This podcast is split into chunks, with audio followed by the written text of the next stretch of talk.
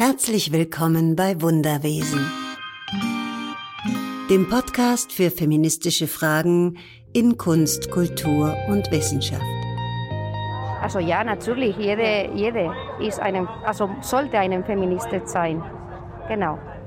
Mann oder Frau, egal. Draußen ist es kalt, eine gute Zeit zu lesen. Im Sommer habe ich Ines Galling in der Internationalen Jugendbibliothek im Schloss Blutenburg in München besucht und mich mit ihr über Rollenbilder und Vorbilder in der Kinder- und Jugendliteratur unterhalten. Literatur soll Räume aufmachen, das ist für mich ganz, ganz wichtig, dass man eben wirklich irgendwie, wenn man ein Buch liest, rausgeht mit vielen Fragen oder vielen Anstößen. Wir erinnern uns an Bücher, die uns begeistert haben, überlegen, was wir als Erwachsene vorleben und weitergeben möchten und wie das gelingen könnte. Außerdem erfahre ich, wie Jella Leppmann in der Nachkriegszeit mit viel Engagement die Internationale Jugendbibliothek gegründet hat. Holt euch eine Tasse Tee, macht es euch gemütlich und kommt mit auf die Reise in die Kinder- und Jugendliteratur aus feministischer Sicht natürlich. Ich bin heute zu Gast in der Internationalen Jugendbibliothek bei Ines Galling. Vielleicht, Ines, magst du ein bisschen was über dich erzählen? Ich bin Ines Galling, ich arbeite seit fast 15 Jahren hier und ich betreue die deutschsprachige und die skandinavische Literatur. Ich habe in Kiel und Oslo Skandinavistik studiert und bin dann hier in den Süden gezogen und bin jetzt seit, wie gesagt, 14 Jahren da und fühle mich hier sehr wohl. Das ist ja auch wirklich wunderschön. Genau. Hier. Das muss man vielleicht fast beschreiben. Wir sitzen in einem Wasserschloss. Draußen ist auch gerade wieder eine Hochzeit im Gange. Ist im Sommer öfter so. Und hier ist die Heimat der Jugendbibliothek. Genau, also hier ist die Heimat der Internationalen Jugendbibliothek seit 1983. Die Bibliothek gibt es seit 1949. Und in den 80ern ist man hier in dieses Schloss gezogen. Das ist natürlich wirklich ein toller Arbeitsplatz. Jeden Tag, wenn man durch das Schlosstor kommt und die Bäume sieht, die Apfelbäume im Hof, fantastisch toll. Ja, und hier halten wir sozusagen Hof und machen unsere Arbeit mit vielen Ausstellungen, Lesungen, sammeln natürlich internationale Kinder- und Jugendliteratur. Und ich mache von all dem etwas. Ich habe einen sehr abwechslungsreichen Job, finde ich super. Das ist so mein Alltag, der jeden Tag eigentlich anders aussieht. Wie bist du hierher gekommen? Die Stelle war tatsächlich ausgeschrieben als eine Lektoratstelle für deutschsprachige und skandinavische Kinder- und Jugendliteratur, so heißt es hier Lektorin. Und äh, ich war am Ende von meiner Doktorarbeit und dann gab es eben diesen Job. Und das fühlt sich manchmal immer noch so an wie so ein Märchen, weil das wirklich was ist, was ich machen wollte. Und ich wusste aber nicht, dass es sowas gibt. Und dann flatterte das vor meine Nase und dann hat es geklappt. Wie stelle ich mir deinen Arbeitsalltag vor? Also ich versuche den Überblick zu behalten über das, was so passiert, Kinder- und Jugendliterarisch in dem deutschsprachigen Raum und im skandinavischen Raum. Das schaffe ich natürlich nicht, weil es riesig groß ist. Ich spreche Norwegisch und kann die anderen skandinavischen Sprachen auch lesen und verstehen. Und ich gucke nach Büchern, die ich für die meisten Raben aussuche. Das ist eine Empfehlungsliste, die wir jedes Jahr rausgeben. Lese sehr viel, das mache ich allerdings zu Hause. Dann überlegen wir uns hier Themen für Ausstellungen oder andere Veranstaltungsformate und bin irgendwie in Kontakt mit, mit anderen Leuten in meinen Ländern sozusagen und ja, so geht irgendwie die Zeit ins Land. Ja, ich habe euch ja kennengelernt auch bei diesem White Ravens Festival, mhm. was einfach eine sehr, sehr schöne Veranstaltung ist, weil so viele ja, SchriftstellerInnen, AutorInnen aus allen möglichen Ländern kommen. Genau, also dieses Festival, was wir alle zwei Jahre machen, ähm, war, als du da warst, ja die Corona-Edition. Da waren wir, glaube ich, nur sechs AutorInnen da. Und normalerweise sind es so zwölf und wir machen das alle zwei Jahre und bespielen das eben international und es macht wirklich sehr viel Spaß. Und das ist wirklich ein ganz großer Pluspunkt, wenn man hier arbeitet, dass die Welt zu einem kommt wir haben ein internationales Forscherprogramm. Da sind äh, gerade im Sommer immer sehr viele ForscherInnen da aus aller Herren Länder, die zu kinderliterarischen Themen forschen. Ja, schön, dass es so ein Austausch da Genau, war. wir können uns austauschen. Die Leute tauschen sich untereinander aus. Sie würden sich ja sonst eher nicht treffen. Und wir erleben ganz oft, dass daraus wirklich Freundschaften entstehen. Auch im wissenschaftlichen Bereich. Leute sich dann einfach auch da, dass die weiterkommen sozusagen. Und ähm, aber auch klar, wenn wir die KünstlerInnen haben, dann ist es genauso, dass da auch zum Teil wirklich Projekte erwachsen. Und das ist natürlich toll, wenn man so einen Raum bieten kann oder ja. so einen Rahmen bieten kann. Und das finde ich tatsächlich an meiner Arbeit ganz, ganz toll, dass wir so ermöglichen können zu Begegnungen ermöglichen können. Das finde ich Glaubst super. du denn, dass die Bücher, die Kinder und Jugendliche lesen, ihre Rollenbilder beeinflussen? Das glaube ich schon. Auch wenn die LeserInnen das vielleicht in dem Moment nicht in einer bewussten Sache reflektieren oder so, denke ich doch, dass man das in irgendeiner Form aufnimmt und dass das schon einen Einfluss darauf hat, wie man sich selber auch sieht und definiert oder ob man sich eben gerade nicht so äh, sieht oder definiert, wie das in den Büchern beschrieben ist. Und deswegen finde ich halt sehr wichtig, dass man ganz viele Angebote macht und irgendwie ein sehr breites und buntes Figurentableau sozusagen in den Büchern vorkommt. Stellst du fest, dass sich das verändert hat in der letzten Zeit? Ich finde es ähm, gar nicht so einfach so eine historische Dimension. Also klar, also wenn man jetzt klar 50er Jahre nimmt oder so, sieht man schon, da war halt irgendwie die Mädchen- und Frauenrolle sehr definiert auf Haushalt und so weiter. Aber jetzt finde ich, gibt es einerseits so ein Bestreben, ganz offene Sachen zu machen, die sich auch nicht mehr so einordnen lassen oder so und gleich und sehr aktivistische Bücher, wo man irgendwie die Leute animieren will zum Handeln. Und gleichzeitig sehen wir aber sowas mit Rosa und Blau, was sich wirklich so ganz auf die Kategorien sozusagen fokussiert. Ne? Dass wir haben, wir haben Pferdebücher, dann haben wir ein rosa Cover, wir haben blaue Bücher mit Piraten oder so und die ganz klar adressieren an geschlechtliche äh, Definitionen sozusagen. Und das gab es auch immer schon, aber ich finde, jetzt ist diese Polarität so groß. Also, dass wir auf der einen Seite das haben, äh, dass wir versuchen, irgendwie das aufzubrechen und gleichzeitig so eine Gegenform sozusagen, wo dann das wieder total zementiert also könnte man sagen, dass das sich in zwei Richtungen entwickelt. So beschreibst du das ja. Ich weiß nicht, ob es eine Entwicklung ist, aber es ist sozusagen so ein Status quo, der ähm, glaube ich, schon immer so ein bisschen da war, dass man äh, in der Literatur ja auch als Raum für Experimente auch fluide Gender-Sachen schon ausprobiert hat. Aber dass man, finde ich, so generell gesellschaftlich ist es, glaube ich, das, was sich auch widerspiegelt, dass wir einerseits versuchen, wir sind fluid in unseren Identitäten und gleichzeitig merken wir, wir sind überhaupt gar nicht mehr. Und es gibt erbitterte Debatten darüber, wer ich bin und ob ich jetzt das bin oder das. Und wenn ich das bin, dann kann ich das aber auf gar keinen Fall sein. Und dass sich das vielleicht auch in der Literatur äh, widerspiegelt oder in der Vermarktung und dass man in Verlagen auch annimmt, dass man die Bücher so und so machen müsste, damit man eben diese Zielgruppe erreicht. Und dass man Leserinnen äh, nicht zutraut, dass sie auch was anderes mögen können. Mhm. So. Und das existiert parallel und kommt sich vielleicht gar nicht so ins Gehege. Und ich bin sehr für Vielfalt auch im Angebot und überhaupt nicht dogmatisch und sage, das geht nicht, das soll es nicht geben. Aber trotzdem äh, muss es eben die andere Seite auch geben, wo wir ein breites äh, oder ein, ja, ein offenes Verständnis haben von Kinder- und Jugendliteratur, was ähm, eben nicht in diese Schemata so passt. Was würdest du sagen, was bedeutet Feminismus für dich? Das ist eine interessante Frage, über die ich natürlich nachgedacht habe, bevor wir uns getroffen haben. Und vor ein paar Jahren hätte ich noch irgendwie gesagt oder das beantwortet mit Ja, irgendwie wichtig so, aber weiß ich nicht, ob ich mich selber so bezeichnen würde. Weiß ich tatsächlich immer noch nicht, aber ich glaube ja. Und ähm, hat auch sehr viel damit den Entwicklungen zu tun, die wir so durchgemacht haben die letzten Jahre tatsächlich. Und ich fand es als Teenie eher uncool. Auch die Vorbilder, die man sozusagen damit verknüpft hat, das war jetzt nicht so, dass ich dachte, ich möchte sein wie Alice Schwarzer. Aber ich merke, je älter ich auch werde, ähm, dass so viel Ungerechtigkeit immer noch da ist und dass es einfach nicht geht.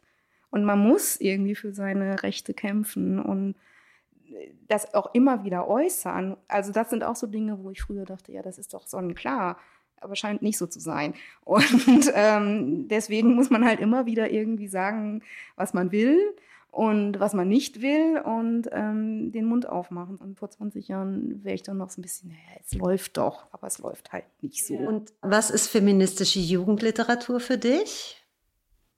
Also ich kenne tatsächlich kein Buch, was sich so labelt. Ich kenne aber sehr viele Sachbücher, die eben sich jetzt Feminismus auf die Fahnen geschrieben haben oder Bücher, die starke Frauen vorstellen und also Heldinnen und auch versuchen, das sehr divers zu machen und nicht nur auf Europa fokussieren.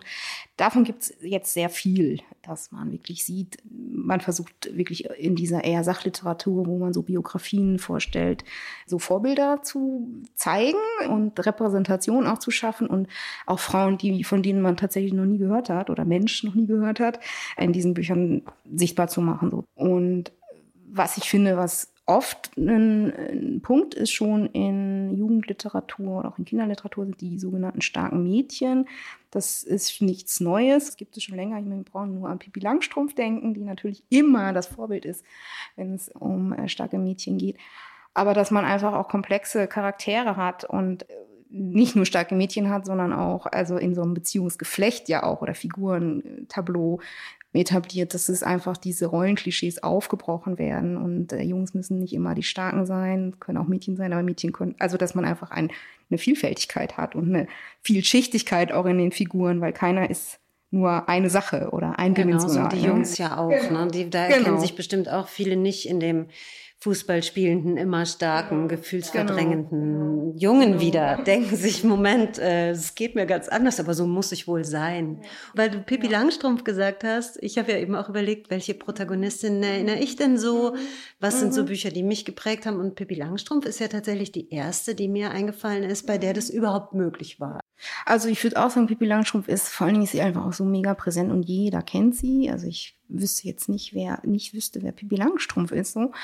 Aber so 40er Jahre, also so, ich weiß nicht, ob du die Mumins kennst. Da ist ja auch so eine kleine Figur, die kleine Müh, die äh, so eine kleine Revoluzerin ist. Ich finde, die Mumins sind, sind tolle Bücher, weil sie eben auch einerseits diese Klischees vordergründig bedienen, weil die Muminmutter hat eine Schürze um und hat eine Handtasche und gleichzeitig sind aber Mumin Papa und Muminmutter sehen gleich aus, also von der Körperform das finde ich ist so diese Ambivalenz, die wir eigentlich alle erleben, ist da schon so drin. Und dann so in den 70ern gab es irgendwie Bücher von Christine Nösslinger zum Beispiel, ist auch eine meiner Heldinnen, die wirklich auch starke Frauen- und Mädchenfiguren entworfen hat, die einfach auch ja, machen, was sie wollen. Und ich liebe auch Christine Nösslingers Sprache, die ist so schön rotzig, das finde ich ganz toll das sind so meine äh, Heldinnen, an die ich auch immer zurückdenke. Aber ich finde auch den Pumuckl toll zum Beispiel. Und also ich glaube, ich habe so ein Fable dann eher für diese kleine aufständischen Revoluzerfiguren, egal ob die jetzt männlich oder weiblich konnotiert sind, ja. Das geht ja, glaube ich, vielen Mädchen auch so,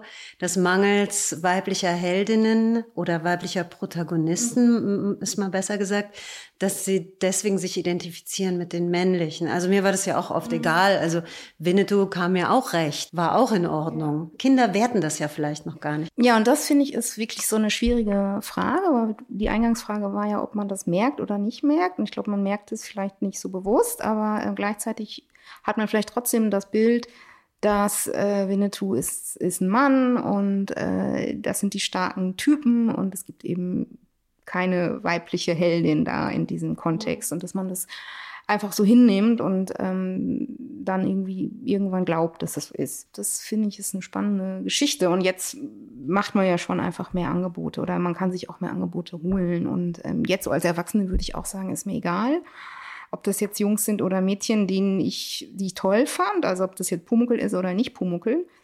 Ähm, bei Pumuckel auch so eine Figur zum Beispiel, die ist ja eigentlich geschlechtslos. Klar, das ist ein Kobold, ne? Aber der, der war schon Junge irgendwie, aber eigentlich war der ja auch nicht real.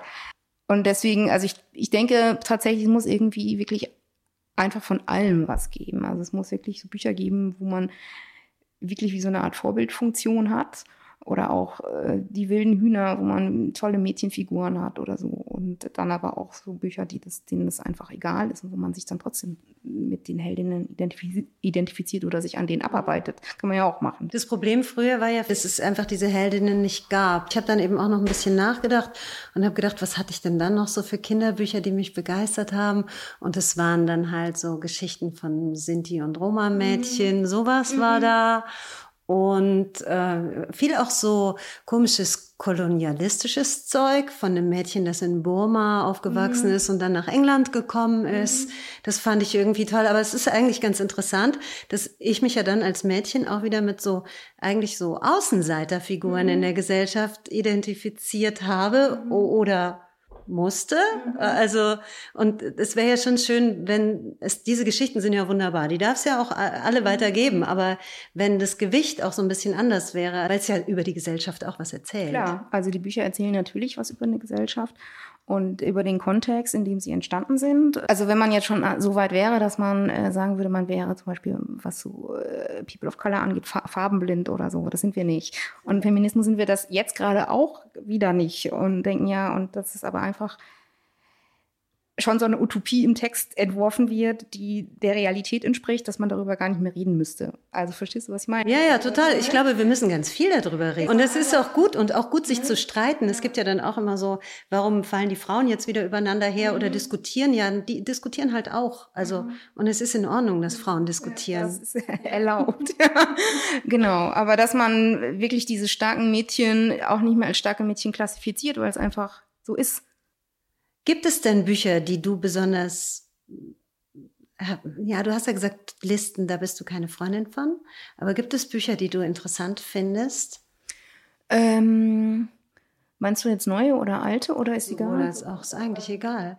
Tatsächlich, ähm, was ich eben schon gesagt habe, die Mumins finde ich super interessante Texte, weil die den sogenannten kinderliterarischen Adressaten ansprechen, aber auch gleichzeitig unglaublich vielschichtig sind und sich nicht festlegen lassen. Und das finde ich eigentlich toll, wenn man Bücher hat, die eben nicht so eine klassische Botschaft vermitteln wollen, sondern die wirklich offen sind und die das, wie die Mumins auch in ihrer Figurenkonstellation schon angelegt haben, dass man nie so genau weiß oder man es weiß, aber es ist tatsächlich widersprüchlich, wie auch die Figuren sich verhalten, wie ja auch normale Menschen sich verhalten. Und das ist so ein All-Time-Favorite tatsächlich. Also dies die ja auch begeistert gelesen. Ich weiß, dass wir die wie verrückt verschlungen haben. Ja. Und eine Freundin hat sich sogar auch Mi genannt nach der. Also sie hängt an meinem Rucksack als so ein äh, Schlüsselanhänger. Aus Tove Janssons Die Mumins Winter im Mumintal, um mal die kleine Müh kennenzulernen. Das Eichhörnchen zog einen Bausch nach dem anderen heraus, ganze Berge von Wolle. Es arbeitete wie besessen mit allen vier Pfoten und war sehr froh und zufrieden. Doch plötzlich war da jemand, der dem Eichhörnchen ins Bein zu beißen versuchte. Es fuhr blitzschnell aus der Pappschachtel, zögerte kurz und beschloss dann, lieber neugierig als erschrocken zu sein. Nach einiger Zeit tauchte ein wütender Kopf mit strubbeligen Haaren aus dem Karton auf. Bist du noch ganz bei Trost? fragte die kleine Müh. Nein, glaub nicht, antwortete das Eichhörnchen. Jetzt hast du mich geweckt, teilte die kleine Müh streng mit, und meinen Schlafsack aufgefressen. Was willst du überhaupt? Doch das Eichhörnchen war so verwirrt, dass es die Matratze schon wieder vergessen hatte. Die kleine Müh schüttelte ärgerlich den Kopf, kam ganz und gar aus dem Karton geklettert und schloss den Deckel sorgfältig über ihrer Schwester. Dann trat sie vor und fasste den Schnee an. Aha, so sieht er also aus, sagte sie, was die sich alles einfallen lassen. Sie machte sofort einen Schneeball, den sie zielsicher auf das Eichhörnchen schmetterte. Dann trat die kleine Müh aus der Höhle, um den Winter in Besitz zu nehmen. Als erstes rutschte sie auf den vereisten Felsen aus und landete sehr hart auf dem Hintern. Aha, sagte die kleine Müh drohend. So haben Sie sich das gedacht. Dann stellte sie sich vor, wie eine Müh mit den Beinen in der Luft aussieht und gluckste lange in sich hinein. Nachdenklich musterte sie den Felsen. Dann sagte sie Aha und fuhr auf dem Po den ganzen holperigen Berg hinunter und weit auf das blanke Eis. Das wiederholte sie sechsmal, bis sie merkte, dass ihr Po kalt wurde. Ja, also das so. Und von so neueren Büchern, ich muss gestehen, dass ich Bücher ungern mit so einer Brille lese. Muss ich jetzt irgendwie da drauf und das muss dann so erfüllt sein. Das finde ich immer so ein bisschen einschränkend. Du merkst ja selber, ich bin ja auch nicht ganz klar in dem, was ich so sage oder wie ich so äh, gucke auf Literatur, weil das einfach es hat so viele Aspekte und manchmal finde ich, ist das jetzt gerade wichtiger oder dann auf der anderen Seite ist vielleicht gerade das wichtiger und es kommt ja auch so ein bisschen drauf an, was will das Buch. Ich bin nicht so eine Freundin von so Botschaftsliteratur, wie ich sie gerne nenne, also wo das dann äh, so mit dem Holzhammer vermittelt wird und wo so eine Checkliste sozusagen abgearbeitet wird. Das finde ich immer relativ ätzend und sehe auch bei diesen Büchern, die man jetzt so hat, zu diesen Frauenfiguren, historisch oder auch noch lebende, da bin ich zum Teil auch zwiespältig, weil die werden so ein bisschen auf so einen Sockel gestellt. Und so sind die, glaube ich, nicht gewesen. Also die haben natürlich auch dunkle Seiten gehabt. Und wenn man eine Seite hat, um eine Figur vorzustellen, dann bleibt natürlich nicht so viel Platz. Da sind ja auch immer die üblichen Verdächtigen. Also es gibt, glaube ich, inzwischen so eine Reihe, das sind diese Rebel Girls, die gibt es jetzt dann auch mit migrantischen und wo man versucht, einfach diverser zu werden, damit man eben nicht nur Marie Curie fällt mir jetzt gerade ein. Marie Curie wird jetzt der Running Gag in meinem Podcast. Die ist schon mal okay.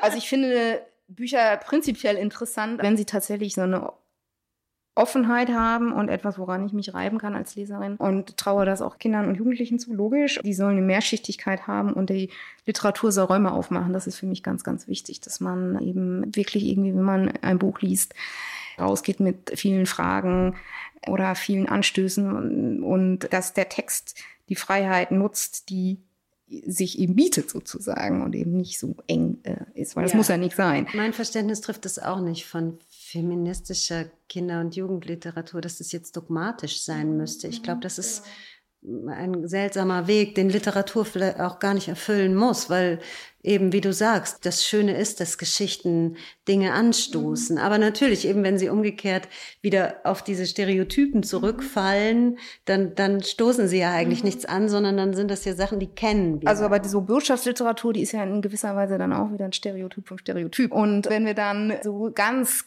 aktivistische Bücher, wie es ja auch in den 70er Jahren oder so, da hat es auch so angefangen, wo man richtig politisch werden wollte und man echt so, das ist jetzt hier das Erziehungsmittel und so weiter. Ich finde diese Bücher super und die haben auch auf jeden Fall ihre Berechtigung und die brauchen auch ihre Leserinnen und Leser, aber es gibt eben auch noch was anderes. Also das ist tatsächlich immer mein Punkt, dass ich irgendwie sage, ich will eine Bandbreite haben und ähm, jeder kann sich dann auch ein bisschen nehmen, was er gerade braucht ähm, als mhm. Leserin und Leser und dieses Angebot muss da sein und das ist, glaube ich, schon noch der Fall. Also es gibt ja wirklich es gibt ja wahnsinnig viele Bücher. Es gibt auch, äh, glaube ich, finde ich, zum Teil zu viele. Also wenn im Jahr 10.000 Titel erscheinen, ist schon krass viel so. Ähm, aber ähm, ja, scheinbar braucht man die auch in einer mhm. gewissen Weise so, ne? Kriegst du das hier so mit, was die Kinder und Jugendlichen lesen in eurer Bibliothek? Also so ein bisschen mittelbar. Man merkt natürlich, wenn man so Veranstaltungen macht, ob das gut ankommt oder nicht. Oder auch wenn ich mit meinen Kolleginnen spreche in der Kinderbuchausleihe, wo man wirklich auch holen, Sachen holen kann. Da gibt es natürlich irgendwie so Favorites, so Serien oder sowas, wo man dann schon manchmal tatsächlich denkt, okay, das läuft jetzt hier schon echt krass genderkonform, ja, wie man das so denkt, dass es laufen müsste. Irgendwelche äh, Feen und Zuckerbäckerinnen werden von Mädchen ausgeliehen und die Jungs wollen immer nur die Dinosaurier. Und das ist, glaube ich, schon tatsächlich oft so. Aber ich glaube, irgendwann hat man es dann halt auch satt. man checkt es schon auch als Kind ne, und denkt irgendwie, das muss ja auch noch was anderes geben. Und dann ist es wichtig, dass, dass eben auch noch andere Sachen da sind. Ja, besonders wenn es dann irgendwie an auch so informative Bücher auch mhm. rangeht, zum Beispiel, wenn man wirklich Dinge kapieren, wie hängt die Welt zusammen, so meine ich jetzt mhm. informativ. Also genau. nicht so wirklich sachlich, mhm. Sachbuch informativ, sondern so, wie funktioniert das eigentlich alles oder wie funktioniere ich und äh, was fühle ich und so weiter. Und da ist ja schön, wenn man eine Bandbreite einfach hat. Und ich sage, das muss so und so sein. Und Kinder sich dann vielleicht und Jugendliche sich darin einfach nicht wiedererkennen mhm. können und dann ja so eine komische Reibung entsteht. Genau. Ja. Aber ja, wie gesagt, es gibt ja Gott sei Dank viel Literatur. Ist ja auch immer eine Geschmackssache, oder? Klar, also wenn man irgendwie das eine Buch hätte, dann bräuchte man über Literatur gar nicht mehr streiten oder irgendwie drüber sprechen. Dann gäbe es uns auch nicht, dann hätten wir genau ein Buch im Bestand ein Buch ist ja immer im Dialog mit dem Leser oder mit der Leserin. Äh, quasi entwickelt sich ja dieser Text dann nochmal aufs Neue und du liest ein Buch anders als ich. Das finde ich immer wieder überraschend, wenn ich mit Leuten oder wenn, ja, wenn wir hier auch mal über Bücher sprechen oder wenn eine Begegnung sind mit den Schulen, in Schulen mit Schülerinnen und Schülern, dass sie auf ganz andere Sachen anspringen als ich oder auch dann in Begegnung mit den Autorinnen. Und Autoren, dass die äh, auch irgendwie eine ganz andere Wahrnehmung natürlich haben von ihrem Text, als, ne, als ich den lese. Und das ist spannend und das kann ja nun mal ein Buch. Dass man eben nicht sagt, ich lese das jetzt und dann haben wir alle irgendwie die gleichen Bilder im Kopf. Mhm. Haben wir nicht. Also die Moments hast du ja schon genannt, aber gibt es so Protagonisten aus Büchern, die dich begeistert haben? Also ich finde tatsächlich so Protagonistinnen von zum Beispiel Tamara Bach oder Susanne Kreller toll, die sich niemals irgendwie so explizit Frauenpowermäßig äh, äußern oder so, aber die ganz starke Figuren sind. Also Susanne Kreller hat ein Buch geschrieben, das heißt Elefanten sieht man nicht, mit äh, einer Figur, die Mascha heißt und die Kindesmisshandlung anprangert und aufdeckt und sehr, sehr mutig ist und against all odds da ihr Ding durchzieht und sagt, sie muss jetzt diese Kinder retten. Und das ist eine, eine krasse Heldinnenfigur, die auch eine totale Außenseiterin ist, aber die einfach bei sich ist und irgendwie weiß, was richtig ist oder ne, wo sie denkt, sie muss ihnen jetzt helfen. Und das, was sie dann tut, ist dann so halb richtig, aber sie macht es einfach, weil es auf so einer übergeordneten Ebene richtig ist. Und das finde ich ist ein ganz, ganz äh, klasse Buch mit einer tollen Figur, die sich bei mir damals sehr eingeprägt hat. Und das finde ich super. Die Sache, die im Blauen Haus passiert ist, hat mir viele böse Blicke und meinen Vater beschert. Die Blicke blieben bis zum Ende der Ferien, aber mein Vater ist schon nach zwei Stunden wieder abgereist. Ich hätte ihn gern noch länger hier gehabt und von ihm erfahren, dass das Falsche, das ich getan hatte, gar nicht falsch war. Oder nur ein bisschen falsch. Fast richtig. Aber alles, was ihm im Garten meiner Großeltern einfiel, war, ob das bitteschön nicht anders gegangen wäre. Aus Elefanten sieht man nicht von Susan Kreller. Erschienen im Carlsen Verlag 2012. Oder auch eben Tamaras Bücher wie Marsmädchen oder so. Stell dir ein Mädchen vor, eine mit Begabung, eine, die strahlt, nach der man sich umschaut, der man Hallo sagt und lächelt und die selbst ganz gerne lächelt. Und dann stell dir eine vor, die niemand mag, weil sie vielleicht irgendwie stinkt oder eine komische Lache hat.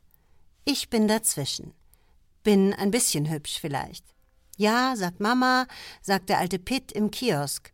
Ich bin vielleicht ein bisschen hässlich, sagt Alex aus der Zehnten, sagt Dennis, aber der ist egal. Ich bin ganz klug, sagen meine Noten in Mathe und Französisch, aber Geschichte und Chemie sagen, ich sei der letzte Idiot. Was ist man denn, wenn man immer mittendrin ist? Nicht ihm und nicht ihr, nicht Fleisch oder Fisch. Langweilig ist man dann. Aus Marsmädchen von Tamara Bach. Das sind Mädchenfiguren, die zweifeln und die hadern, aber die gleichzeitig, die ruhen nicht in sich, aber die, die machen das. Also die kriegen das hin, so, ne? Und das finde ich sind tolle Bücher und da steht eben nicht drauf, ich bin ein feministisches Buch. Also das sind so Autorinnen, die ich sehr, sehr schätze. Also ich fühle mich von denen sehr, sehr angesprochen und merke das auch in Schullesungen, dass äh, am Anfang ist da oft so eine Reservierteil, weil es so, ja, es ist so schwierig vielleicht und so, aber dann läuft es dann auch öfter. Ne? Und so im Bilderbuch finde ich die Bücher, die Klett Kinderbuch macht, ganz toll. Die machen echt eine breite Range und die haben schon auch eine Haltung und wollen sich auch gesellschaftspolitisch zeigen und wissen auch als Verlag um ihre Verantwortung, aber sind trotzdem nicht irgendwie so dröge. Also sind oft super witzige Bücher. Und um noch eine Illustratorin zu nennen, das wäre Pia Lindenbaum. Das ist eine schwedische Autorin oder Illustratorin. Und deren Bilderbücher finde ich super. Die widmet sich sozusagen diesen Gender-Fragen irgendwie schon seit immer, aber sie sagt das nicht. Und es gibt einfach Jungs, die mit Barbies spielen. Das ist schon ziemlich alt, dieses Bilderbuch. Und das ist einfach so. Da wird kein Problemfeld irgendwie aufgemacht. Und das finde ich sehr erfrischend. Von wann ist das? Also dieses Paul und die Puppen heißt das auf Deutsch. Anfang der 2000er vielleicht. Ich weiß es tatsächlich nicht.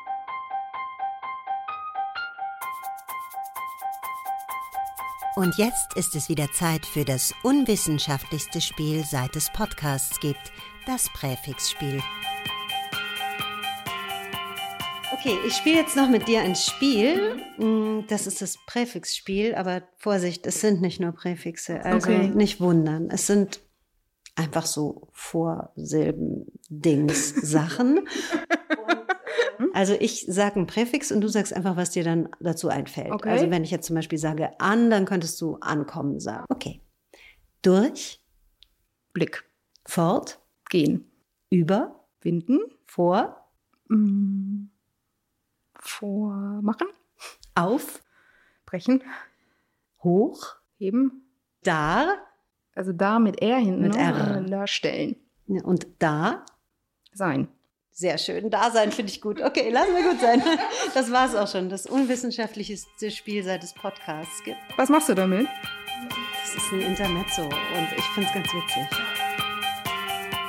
Wenn du irgendwas an dem System verändern könntest, was wäre es, in dem wir leben? Ich würde mir auf jeden Fall mehr Gerechtigkeit wünschen. Ich würde mir vor allen Dingen mal eine Debatte über Gerechtigkeit wünschen, ähm, über ähm, diese ganzen Fragen sozialer Verwerfungen und dass wirklich mal mehr Gleichheit auch herrscht. Also es soll nicht alles irgendwie gleichgeschaltet werden, das meine ich auf gar keinen Fall, aber dass wir mehr Chancengleichheit haben. Ich könnte mich aufregen über das Bildungssystem eigentlich von morgens bis abends.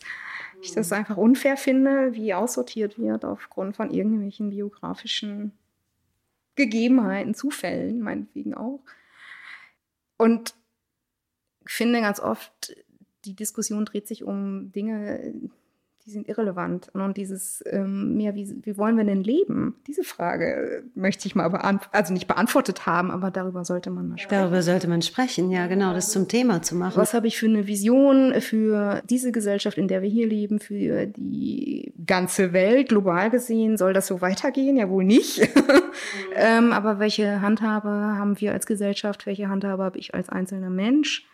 Das sind wirklich Sachen, die ich total vermisse im politischen Diskurs. Ja, die in der Literatur aber natürlich Die Literatur greift das natürlich in einer gewissen Form auf oder macht sich so ihre Gedanken oder stößt auch Dinge an, aber bleibt dann ja oft auch quasi. Wovon wir ja gerade geredet haben, ist ja eigentlich auch dann eine gesellschaftliche und eine politische Veränderung, die ja über die Kunst nicht.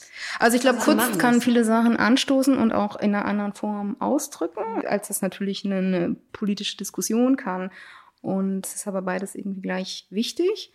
Und es soll es sicher auch in irgendeiner Form verschränken, tut es ja auch. Und dass man aber echt äh, tatsächlich, also wirklich diese Frage, wie wollen wir denn leben? Wollen wir so weitermachen? Äh, fühlen wir uns damit jetzt irgendwie gut? Und äh, das ist wirklich eine Frage, die mich schon sehr, sehr, sehr lange beschäftigt. Hm. Naja, es ist ja auch, wenn du mit Kindern und Jugendlichen im Kontakt bist, das ist ja die nächste Generation. Und diese Frage drängt sich ja eigentlich auch auf. Was geben wir denn weiter? Also, Genau, was geben wir denn weiter? Was hinterlassen wir sozusagen? Aber auch was leben wir vor? Setzen wir die richtigen Prioritäten? Was haben wir denn eigentlich für eine Haltung zu XY? Und tatsächlich dieses, dass man es nicht setzt, sondern dass man mal in Dialog kommt, ne? Dass man einfach mal in Aus- Austausch geht über bestimmte Ideen, Standpunkte, dass man auch streitet. Wir streiten ja auch kaum. Dies, diese Empörungsduktus, der soll mal verschwinden wieder, aber wird er wahrscheinlich nicht. Ja, das weiß ich auch nicht. Also dieses Empörungsmomentum, das gab es halt vor 20 Jahren noch nicht so. Dass alles gleich hochkocht. Und dann kannst du ja diese Dramaturgie kannst du ja beobachten. Dann ist groß, "Wah!" und dann Duschnick und dann nächstes Thema. Kriegst du das denn bei den Kindern und Jugendlichen so mit, dass das große Auswirkungen hat aufs Leseverhalten? Also ich bin dafür wieder zu wenig direkt in Kontakt, aber klar, wir lesen hier darüber oder wir merken das auch natürlich, wenn unsere Kollegen es uns spiegeln, dass natürlich die Aufmerksamkeitsspanne kürzer wird. Das merke ich auch bei mir selber übrigens. Früher konnte ich Bücher lesen von morgens bis abends, jetzt, äh, "Hä, was ist denn auf dem Handy? Schrecklich. Dass man wirklich irgendwie dieses scheinbar eher verliert, dieses Moment, dass man so eintaucht in so Dinge. Ja, ja, ich merke das schon auch. Und dann habe ich aber auch gelesen, dass Lesen ja sehr gut ist, dass sogar je mehr Bücher man liest, desto älter wird man. Oh ja, dann habe ich ja Also ausgesorgt. super. Aber dann kommt der Klimawandel, dann ist auch egal. Haben wir etwas nicht besprochen, was dir am Herzen liegt? Ich hätte, glaube ich, ganz gern tatsächlich noch so einen Bogen geschlagen zur Gründerin der Internationalen Jugendbibliothek, nämlich Ella Leppmann, die man eigentlich gar nicht wirklich kennt. Ne? Und es gab diese Initiative, ich weiß gar nicht, ob die schon fertig ist, von der Mona Zensia mit initiiert, das Female Heritage, wo man tatsächlich vergessene Frauen, die tolle Sachen gemacht haben, um es mal so ein bisschen platt zu formulieren, äh, nochmal in, ins Rampenlicht versucht zu holen oder überhaupt mal sichtbar zu machen. Und Jella Leppmann als Gründerin der Internationalen Jugendbibliothek hat echt eine Lebensleistung vollbracht, also hat die Bibliothek gegründet und dann auch noch eine Organisation namens IBI. Und wenn man sich die Vita anguckt von dieser Frau, ich weiß nicht, ob sie sich als Feministin bezeichnet hat, aber sie war eine. Also sie war sehr schnell, also hat früh geheiratet, war aber dann auch früh verwitwet, musste sich alleine um ihre Kinder kümmern, ist dann geflohen vor den Nazis nach Großbritannien und kam dann zurück ja nach dem Krieg und hat hatte diese Vision, wenn wir von Vision sprechen, dass man mit Kinderbüchern Brücken baut und dass die Kinder die Zukunft sind und dass man das durch Literatur schafft. Und ich glaube, die war unglaublich zäh und durchsetzungsstark. Also ich versuche mir das manchmal vorzustellen, wenn wir ja hier über die Geschichte der Bibliothek sprechen, dass man hier 45, 46 ist in einer Stadt, in der nichts mehr steht. Und dann schafft sie es, internationale Kinderbücher ins Haus der Kunst zu schaffen und da eine Ausstellung zu machen und dann drei Jahre später eine Bibliothek zu gründen und sich Mitstreiter zu suchen äh, überall auf der Welt, das finde ich einfach phänomenal. Also und äh, da denke ich, wenn Jella Leppmann ein Mann gewesen wäre, dann wüsste man wahrscheinlich eher, wer das war. Und das, glaube ich, ist wirklich so ein Ding, das Leute vergessen werden aufgrund ihres Geschlechts. Das ist ganz sicher eine Wahrheit und es lag ja auch an der Rechtsform einfach, ne? Dass Frauen äh, eben durften keine Patente halten, hatten kein Eigentum, auch kein geistiges Eigentum. Genau. Und deswegen ist diese Leistung natürlich umso toller, das mhm. alles aus dem Boden zu stampfen, einfach mit einer Vision auch was zu genau. erschaffen. Genau. Ne? Also die hatte echt irgendwie dieses Ziel und hat da wirklich dran geglaubt. Also man könnte ja heute sagen, es ist so ein bisschen so eine naive Vision oder so eine naive Utopie, aber damals, und sie hatte ja auch viele Leute, die davon überzeugt hat, ne? Das mhm. hat dann auch funktioniert. Ich bin ja auch mit einer Bücherei groß geworden und ich staune ja immer, dass es Menschen gibt, die gar nicht wissen, dass man sich in der Bücherei Bücher ausleihen kann.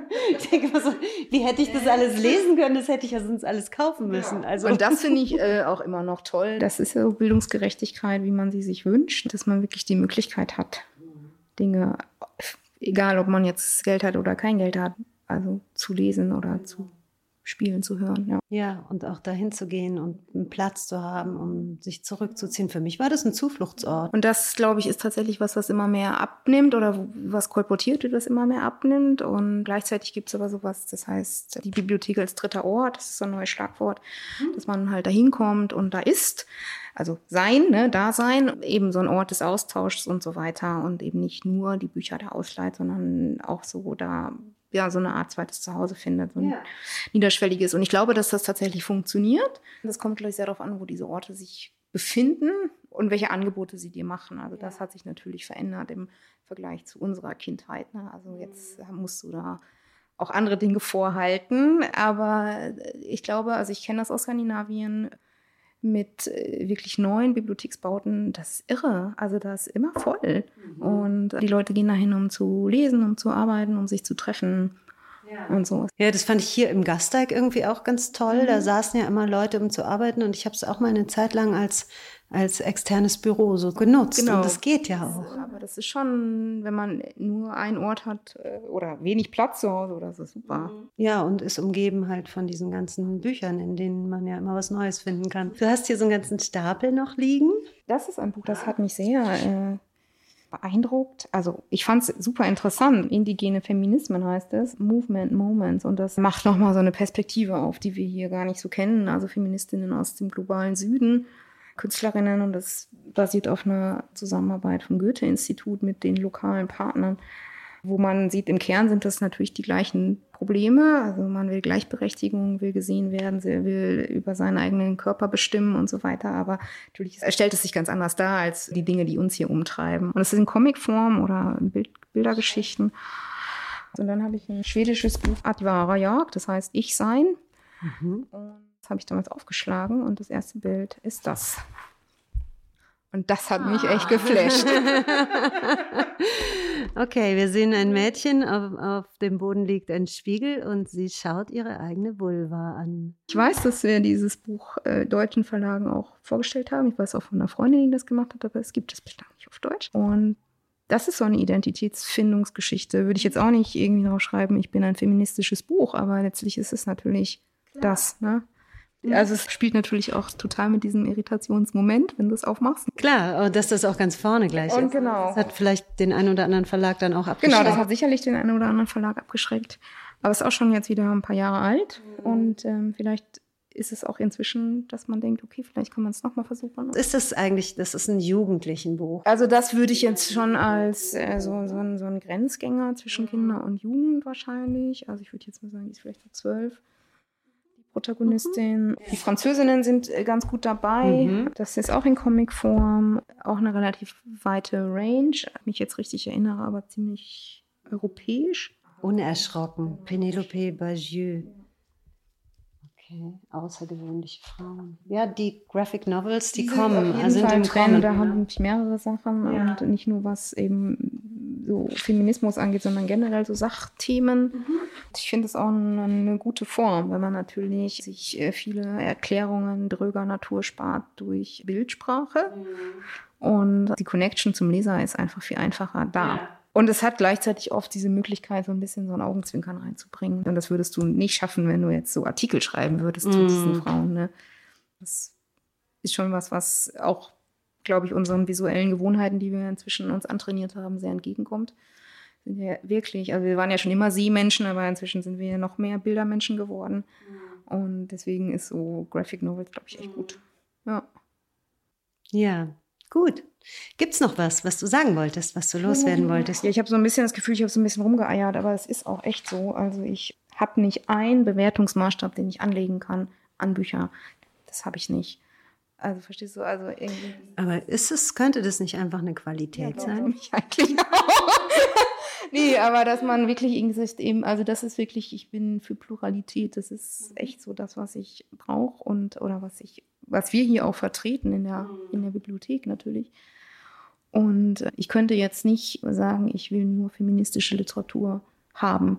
Das geht nicht. Und ich will auch, glaube ich, Sachen haben, an denen ich mich reiben kann. Aber, aber wirklich dieses, was nehmen Kinder wie wahr, das ist auch immer so ein bisschen so ein Spekulationsding. Ne? Man weiß das immer nicht so genau. Und wenn man mit denen spricht, klar, es ist manchmal dann auch eine sehr suggestive Form. Ja, so richtig was rauskriegen tust du ja eigentlich nur, wenn du wirklich in längerem Kontakt mit genau, einzelnen Kindern bist. Ne? ähm, genau, nicht in so einem Frage-Antwort-Spiel oder so. Ne? Und auch nicht in so einem hierarchischen Kontext.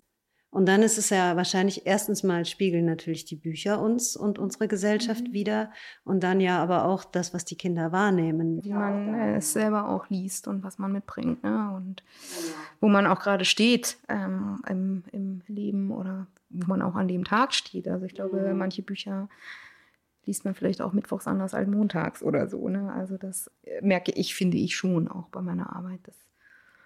Ne? hm, so. Heute finde ich das doof und morgen finde ich das gut. Also nicht ganz so krass, aber so. Beim Skandinavischen fällt mir jetzt noch ein, ähm, die Schweden haben ja vor einiger Zeit versucht, das Pronomen hen zu etablieren. Also eine Mischung aus Hun und Han, also sie und er, und haben, das habe ich gesehen in so einer Dokumentation, das in so einem ganz progressiven Kindergarten in Stockholm versucht umzusetzen. Und die Kinder waren waren offen und fanden das irgendwie gut, aber gleichzeitig spiegeln nämlich auch so meine Ambivalenz, haben sie sehr genau gewusst, dass sie, also die aller, allermeisten, dass sie Mädchen sind oder Junge. Also dieses Binäre, was wir jetzt immer als Fluid und so weiter, ist es vielleicht auch, aber die Kids waren irgendwie relativ klar. Ne? Und das fand ich eine sehr interessante Beobachtung. Also ich will überhaupt nicht ein reaktionäres Weltbild hier, aber das fand ich echt interessant auch, wie die da in diesem Kindergarten damit umgegangen sind. Und dann aber auch hat man gemerkt, je länger sie dieses Hen einfach konsequent nehmen und nicht sie und er, desto mehr ist das auch, war das dann auch weg, sozusagen, dieses ähm, Ich bin aber Junge und das ist ein Mädchen. Ja, so, ne? ja. Das mit dem Gendern, das ist ja nochmal so ein ganz eigenes ja. Thema. Da habe ich den Plan eigentlich, dass meine erste Folge damit gestartet mhm. hat, dann jetzt schon. Ja, vielen Dank, dass du dir so viel Zeit genommen hast. Ja, ich hoffe, dass es irgendwie tauglich ist. Auf jeden Fall. Ich werde mir jetzt noch ein paar Fotos von diesen Büchern machen, mhm. also vor allem von den ersten beiden. Ja, genau. Und ich schalte jetzt mal aus. Also vielen Dank dir. Wie schon erwähnt, habe ich das Gespräch mit Ines Galling im Sommer geführt. Ich hoffe, ihr hattet jetzt eine kuschelige Weihnachts-Winterfolge und habt ein paar Anregungen, was die nächsten Kinder- und Jugendbücher sind. Alle Bücher, die in der Folge genannt sind, habe ich unten in den Shownotes verlinkt. Die erste Folge im neuen Jahr wird ein kleines Special und dann geht's weiter mit vielen spannenden Themen.